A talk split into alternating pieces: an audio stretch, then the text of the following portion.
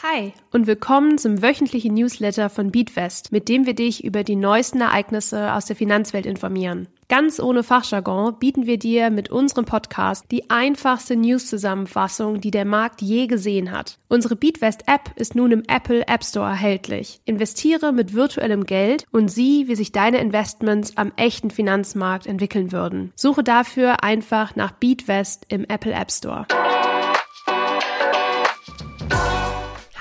Ich bin Lisa von Beatwest und wir schauen uns heute gemeinsam an, wie du das Maximum aus deinen Zinsen herausholen kannst. Wenn du bereits investierst, dann ist dir vielleicht aufgefallen, dass es nach einer längeren Durststrecke nun wieder rund an der Börse geht. Der SP 500 alleine machte ein Plus von 16 Prozent seit Ende des letzten Jahres. Der SP 500 zählt zu den beliebtesten Indizes der USA.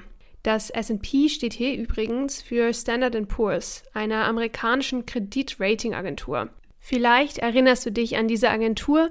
Ihr Name ist oft während der griechischen Staatsschuldenkrise, um dessen Kreditwürdigkeit zu bestimmen, gefallen. Mit dem SP 500 nimmst du übrigens an der Entwicklung der 500 größten US-amerikanischen Unternehmen teil. Hierzu gehören beispielsweise Amazon, Tesla, Meta oder Alphabet. Und obwohl sich der Aktienmarkt gerade stellenweise von seiner schillerndsten Seite zeigt, investieren PrivatinvestorInnen, also Leute wie du und ich, circa 30 Prozent weniger Geld als noch letztes Jahr zu dieser Zeit. Der Grund? Viele AnlegerInnen parken ihr Geld aktuell lieber auf Tagesgeldkonten oder in Geldmarkt-ETFs, da die Rendite durch die gestiegenen Zinsen wieder etwas verlockender ist.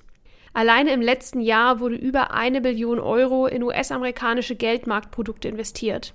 Aber was sind eigentlich Geldmarktprodukte und wäre das nicht vielleicht auch etwas für dich? Vielleicht hast du mitbekommen, dass viele Banken zum Beginn des neuen Jahres ihre Zinsen auf Tagesgeldkonten deutlich nach unten geschraubt, teilweise sogar halbiert haben. Diese Misere kann dir mit einem Geldmarkt-ETF nicht passieren.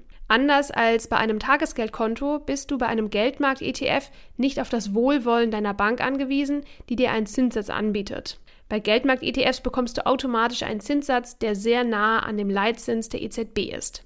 Wir erinnern uns. Der Leitzins ist der Zinssatz, zu dem sich Geschäftsbanken, zum Beispiel die Deutsche Bank oder die Commerzbank, Geld bei der Zentralbank leihen oder anlegen können. Wie funktioniert jetzt aber eigentlich ein Geldmarkt-ETF?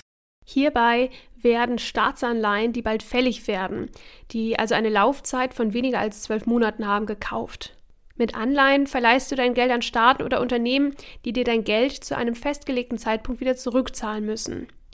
Man spricht dann auch davon, dass eine Anleihe fällig wird, wenn sie bald zurückgezahlt wird. Das Ziel des Geldmarkt-ETFs ist es, den AnlegerInnen eine risikoarme und relativ stabile Anlagemöglichkeit zu bieten. Der Vorteil bei Geldmarkt-ETFs ist, dass es hier keine Beschränkung bei der Einlagensicherung gibt.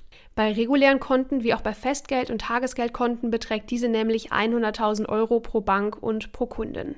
Die Rendite von Geldmarkt-ETFs liegt aktuell bei bis zu 4%. Der durchschnittliche Tagesgeldzinssatz liegt aktuell übrigens bei knapp unter 2%. Vereinfacht ausgedrückt bekämst du innerhalb eines Jahres auf 10.000 Euro beim Geldmarkt-ETF aktuell 400 Euro, wobei das Tagesgeldkonto lediglich 200 Euro verspricht. Wir erklären dir übrigens auch in der Beatwest-App im Detail, wie ein Geldmarkt-ETF funktioniert. Aus einer Umfrage des Bundesverband für strukturierte Wertpapiere, kurz BSW, geht übrigens hervor, dass 45 Prozent der AnlegerInnen im Jahr 2024 planen, ihr Portfolio auszubauen. Das macht für viele AnlegerInnen auch Sinn, da die Rendite am Aktienmarkt langfristig gesehen höher ist als durch reines Sparen mit Zinsen. Durchschnittlich gesehen hat der MSCI World nämlich über die letzten Jahre jährlich ein Plus von 8% gemacht. Du merkst, dass die Rendite von Tagesgeld oder Geldmarktprodukten hierbei nicht mithalten kann. Trotzdem können diese eine gute Wahl sein für Geld, das du kurz- bzw. mittelfristig wieder brauchst. Kommen wir nun zu unserem Themenmonat MSCI World. Diese Woche schauen wir uns gemeinsam an, warum der MSCI World eigentlich so beliebt ist. Der MSCI World ist einer der beliebtesten ETFs der Welt. Aber warum? Stell dir dafür vor, dass du eine Band gründest. Du möchtest sicherstellen, dass sie weltweit ein Hit wird. Du würdest nicht nur MusikerInnen aus deiner Nachbarschaft auswählen, sondern die besten aus allen Teilen der Welt. Der MSCI World funktioniert für dein Geld genauso. Er bringt die größten Unternehmen aus entwickelten Ländern wie den USA, Japan und Deutschland zusammen. Diese Mischung hilft deiner Investmentband, eine Melodie zu spielen, die auf der ganzen Welt ankommt. Sowohl fortgeschrittene InvestorInnen als auch AnfängerInnen finden den MSCI World oft attraktiv, weil er wie ein einfacher One-Stop-Shop ist. Anstatt in verschiedene Märkte zu investieren und herauszufinden, wie man in jeden einzelnen Markt investiert, kannst du dein Geld in den MSCI World investieren und dieser kümmert sich dann um den Rest.